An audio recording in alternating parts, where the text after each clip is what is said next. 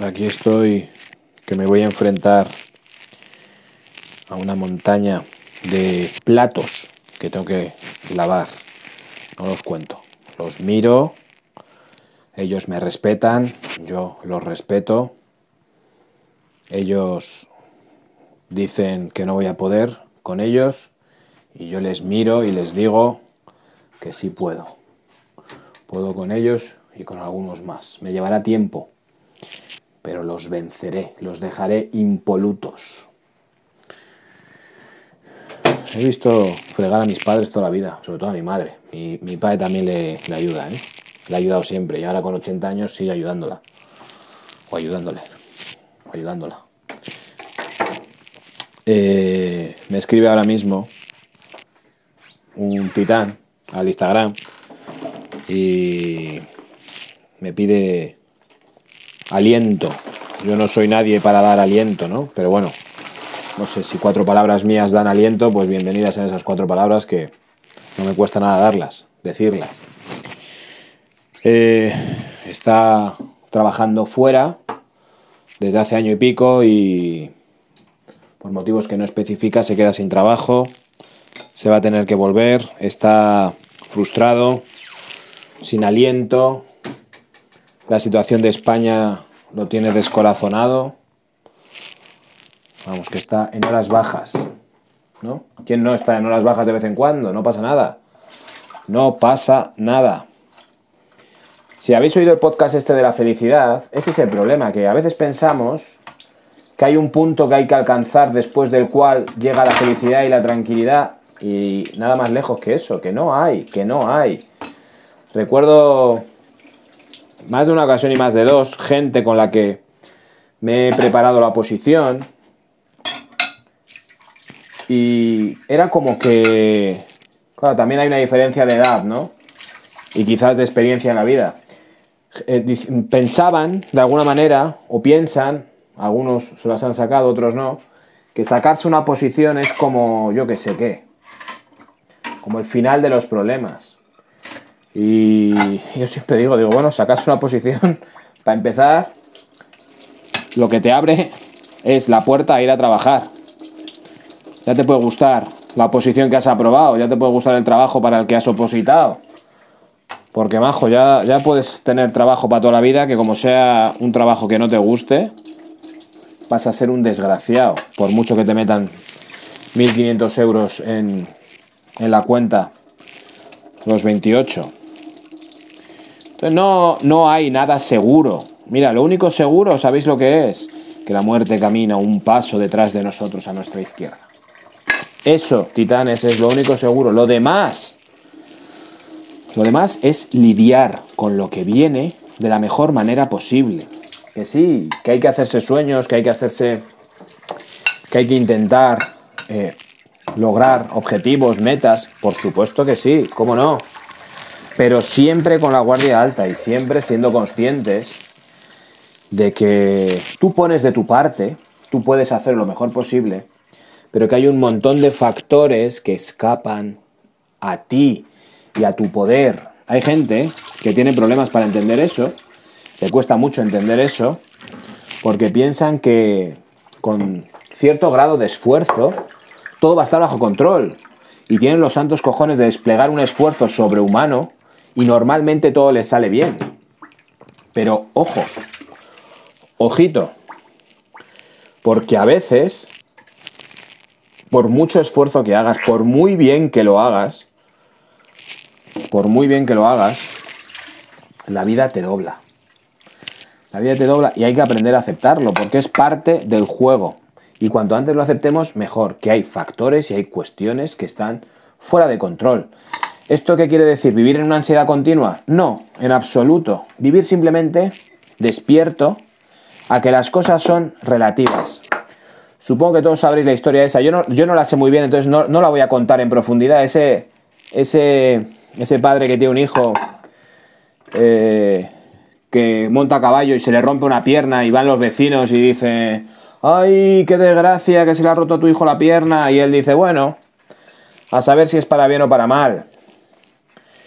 Y todos se ríen de él y al cabo de dos semanas declaran la guerra al pueblo es donde están, y su hijo, como tiene la pierna, eh, la pata chunga, pues no le mandan a la guerra.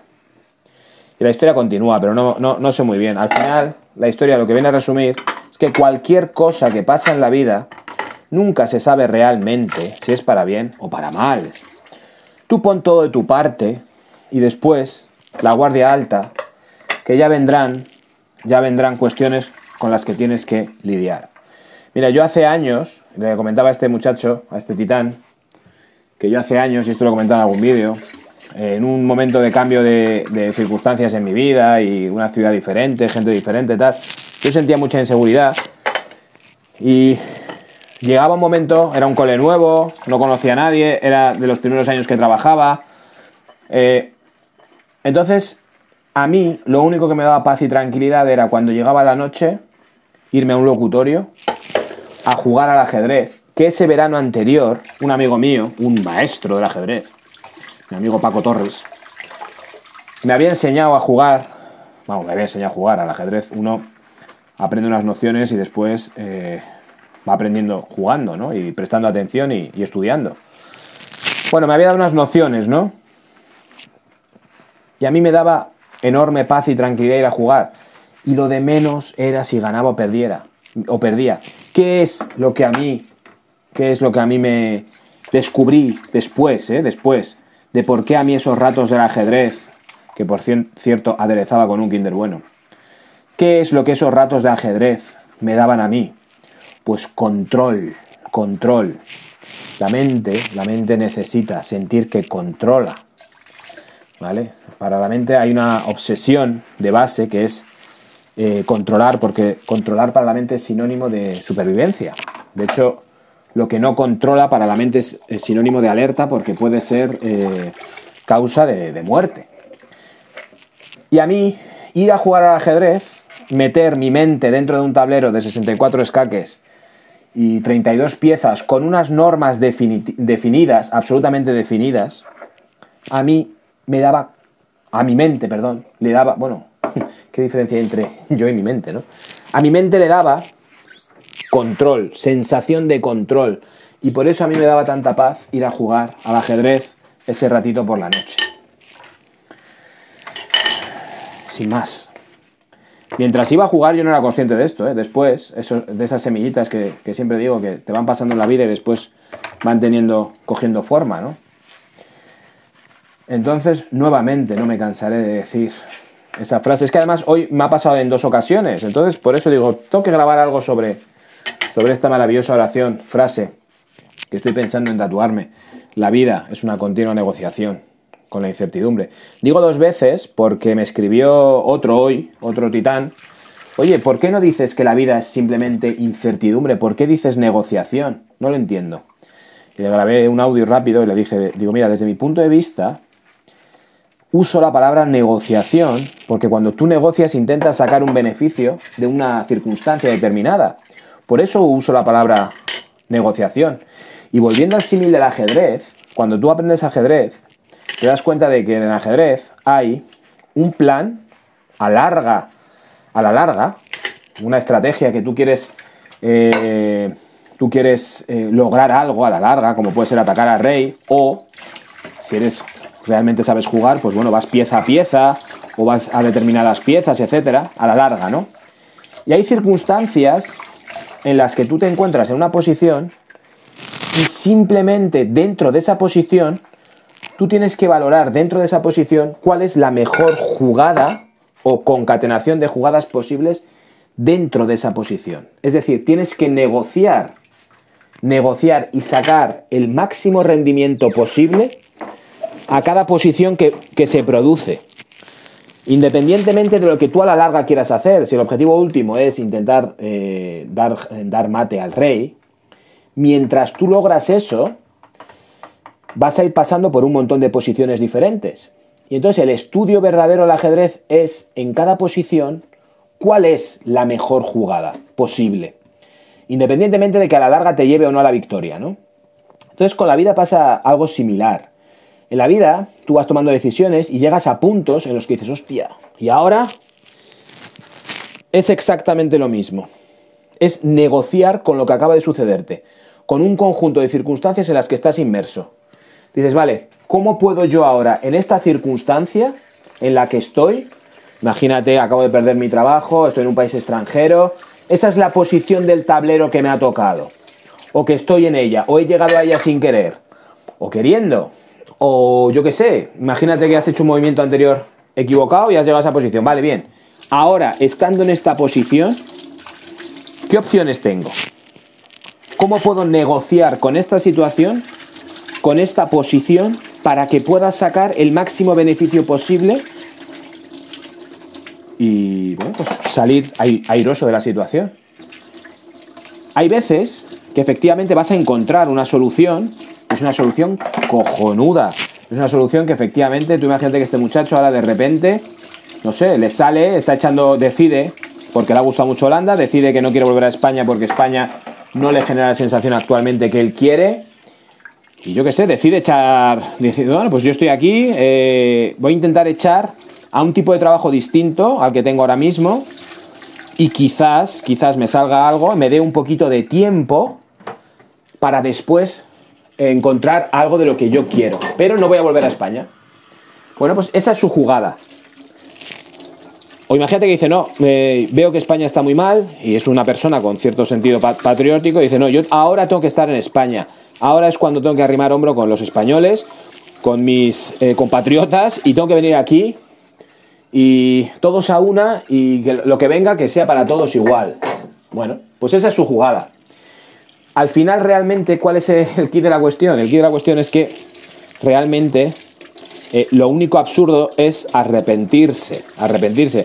Hombre, lo que te puede pasar es que tú vengas aquí a España y, te lleves un chasco de leche y descubras que, ostras, eh, pues la jugada que he hecho ha sido penosa porque mira, eh, me iban a dar un subsidio que no me han dado, iba a encontrar trabajo en no sé dónde y cuando he llegado se lo han dado a otro y te lleves una hostia tremenda. Pero es que esa, esa es la, putada por un lado y la grandeza por otro de, la vida. Que las decisiones son, mm, bueno, pues casi siempre eh, no hay nada asegurado detrás de ellas. Entonces hay que salir un poquito de la dinámica de pensamiento de que algunas decisiones o algunas cuestiones o algunos logros o algunos, eh, no sé, ciertas cosas van a ser la panacea. No, no hay panaceas posibles. Lo único que hay son movimientos. Movimientos en un tablero mientras va corriendo el tiempo. Que esa es otra cosa que te enseña el ajedrez también. Que el tiempo corre. Entonces el maestro está mirando de, de reojo el reloj y a la vez analizando las diferentes opciones que tiene. Intentando buscar la mejor. Pero evidentemente, evidentemente, si nos fijamos, en muchas ocasiones te puedes equivocar. De hecho, si los maestros de ajedrez no se equivocaran, pues acabarían todas las partidas en tabla, ¿no? En tablas. Entonces, ¿qué ocurre? Al final la vida es muy similar, muy, muy similar. Y tenemos que tomárnoslo con una filosofía mmm, de cierta compasión hacia nosotros mismos, de darnos cuenta de que, bueno, pues efectivamente nos podemos equivocar pero esa compasión nunca te tiene que llevar al inmovilismo, a la pasividad, que es uno de los problemas que hay entre la gente hoy en día y es una de las cuestiones por las que yo, por ejemplo, puedo llegar a criticar la renta básica en un sistema como este. No estoy hablando de un sistema futuro lleno de tecnología, estoy hablando de un sistema como el que tenemos actualmente en el que la mano de obra todavía es necesaria. Entonces, eh, para mí es muy importante estar activo, es decir, estar mirando el reloj, no mover a lo loco la pieza ser consciente de que el tiempo pasa y estar, mientras tanto, analizando jugadas, posibles movimientos, etc. Para mí esa es la clave. Esa es la clave. Y si pierdes la partida, si pierdes el movimiento, si haces el movimiento y de repente descubres que has metido la pata hasta el fondo, se va a presentar un escenario nuevo. Se va a presentar un escenario nuevo con una colocación de piezas nuevas donde de nuevo vas a tener que hacer el mismo análisis, vas a tener que seguir mirando el reloj que es la vida que va pasando. Y entonces, bueno, pues al final te das cuenta de que estabilidad, paz, tranquilidad uno logra. A pequeña escala cuando se mete en la cama a dormir. Y a gran escala cuando tu amigo, la muerte, que camina un pasito detrás de ti y a tu izquierda, te toca el hombro y te dice, acompáñame, que te están esperando. Un abrazo, titanes.